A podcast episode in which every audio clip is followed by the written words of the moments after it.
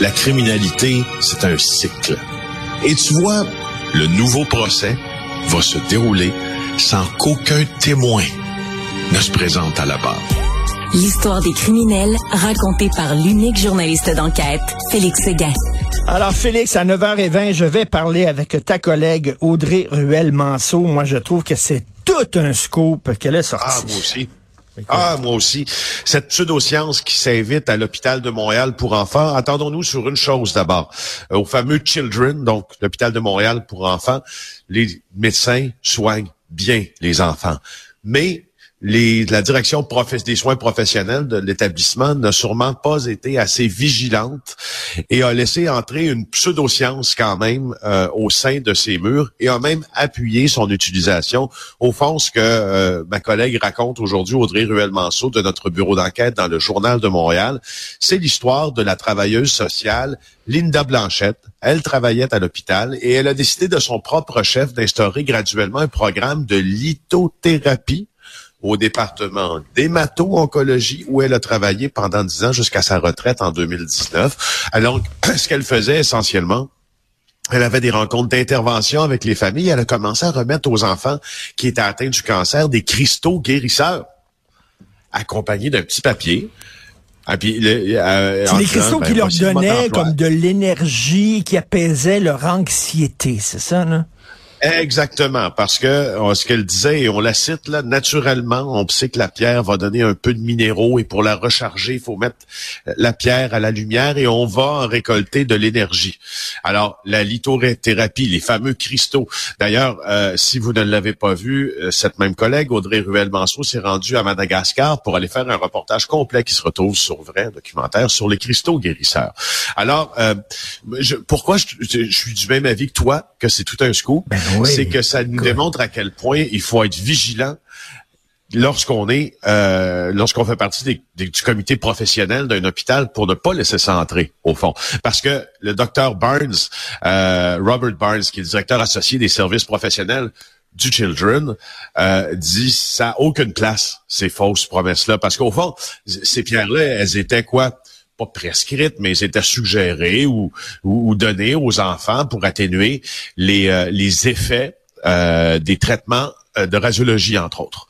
Mais il trouve ça décevant, disons, le docteur euh, Barnes. Ah non, ben écoute, en plus, euh, ça, ça a été financé à même la fondation euh, de l'hôpital. Ça, c'est des donateurs qui envoient de l'argent.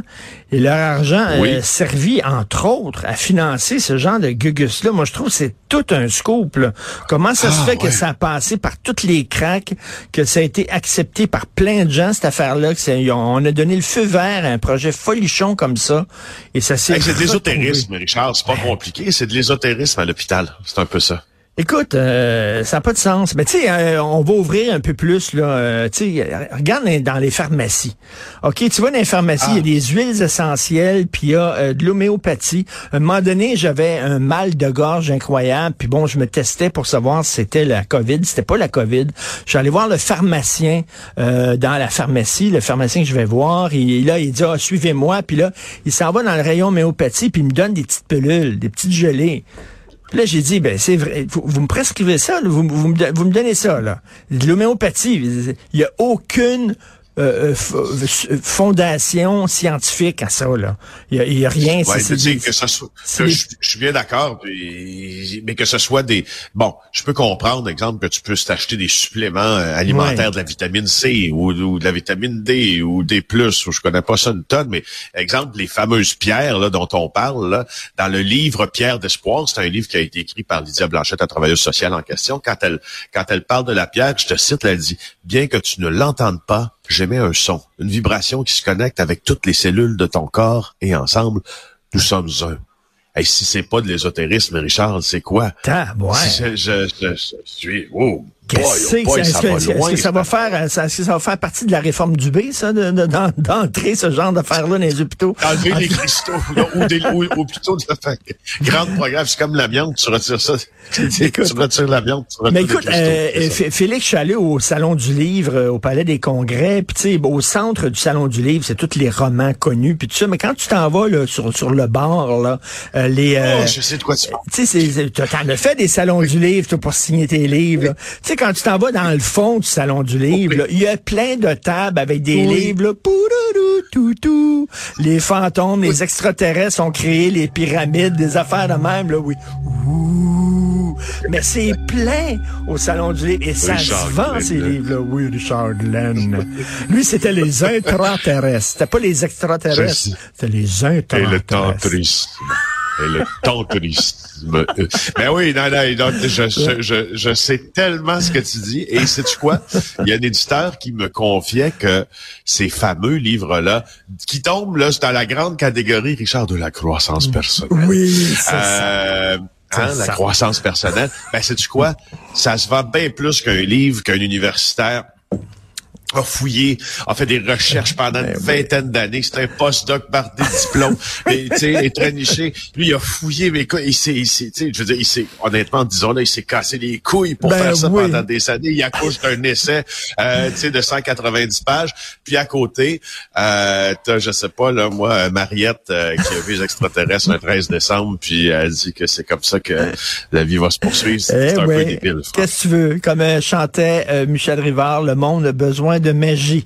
Alors, euh, écoute, euh, Frédéric Silva, d'ailleurs, euh, sur sur la mosaïque du Journal de Montréal, sur le site Internet, le texte qui de sur les révélations de Frédéric Silva, on voit, on voit ta, ta, photo. C'est ta photo qui ben illustre ce texte-là. Alors, donc, la purge, comme moi, je pensais, je dis, dis-moi pas qu'il est arrêté, Félix Seguin, ça. Mais ben non. Alors, la purge commence, mon cher Félix. Ben, écoute, c'est, il semble, euh, il semble effectivement, parce que euh, il y a un homme qui a été tué au Mexique, il s'appelle Sami Tamoro, il avait 37 ans, il a été atteint euh, par au moins un projectile d'arme à feu hier dans une salle d'entraînement de Puerto Cancun. Euh, est un proche des Hells Angels, est un ami de Jean-Richard Larivière, d'ailleurs, qui est un membre, lui, en règle des Hells Angels, mais c'est surtout Sami Tamuro, quelqu'un qui est très près de Frédéric Silva, Retour en arrière, en juin 2023, Frédéric Silva, le tueur à gages, un des plus prolifiques malheureusement de l'histoire du Canada, a décidé de retourner sa veste, toutefois s'il en avait une, en fait de collaborer avec les policiers et de confesser euh, à peu près là, 65 affaires de tentatives de meurtre et de meurtre commis euh, ou ordonnés par des grands, grands, grands criminels montréalais, euh, la fine fleur du crime organisé. Alors présentement, il y a bien des gens qui sont stressés par ce qu'on appelle le projet Alliance. Ce, ce sont les vérifications policières on les a nommés comme ça, là, qui ont découlé des confessions de, de Frédéric Silva. Et on croit que Sami Tamuro, c'est l'hypothèse policière qui vient du Québec, d'abord, a été tué au Mexique, mais la commande est venue du Québec. Et mmh. Sami Tamuro était si près de Frédéric Silva qu'il était concessionnaire et détenteur de temps secrets concernant des meurtres à être survenus dans la grande région de Montréal, qui devenait euh, une vulnérabilité sans nom, un risque incroyable pour des gens qui risquent de se faire accuser de meurtre au premier degré, qu'il valait mieux l'éliminer. C'est une théorie policière, mais c'était aussi un grand trafiquant de drogue, Sami Tamuro. Quand je dis grand, je le dis en termes quantitatifs. Il importait euh, d'énormes quantités de stupéfiants, notamment dans le territoire d'Hochelaga-Maisonneuve, qu'il avait ravi à ah, Jean-Guy Bourgoin. En 2017, écoute bien ça, en 2017, Sami Tamuro invite à dîner Jean-Guy Bourgoin dans un restaurant de Montréal. Jean-Guy Bourgoin sa table avec Tamuro et un tireur entre et on tente d'abattre Jean-Guy Bourgoin. Quelques mois plus tard, Tamuro a repris les affaires de Bourgoin dans le dans Schlaga Maisonneuve. C'est pas la première. Écoute, les gens qui étaient près de Tamuro ont souvent été victimes soit de meurtre ou de tentative. C'est le foutu bordel. On peut lire ça entre autres sur la mosaïque du Journal de Montréal. Merci Félix. À demain. Bonne journée.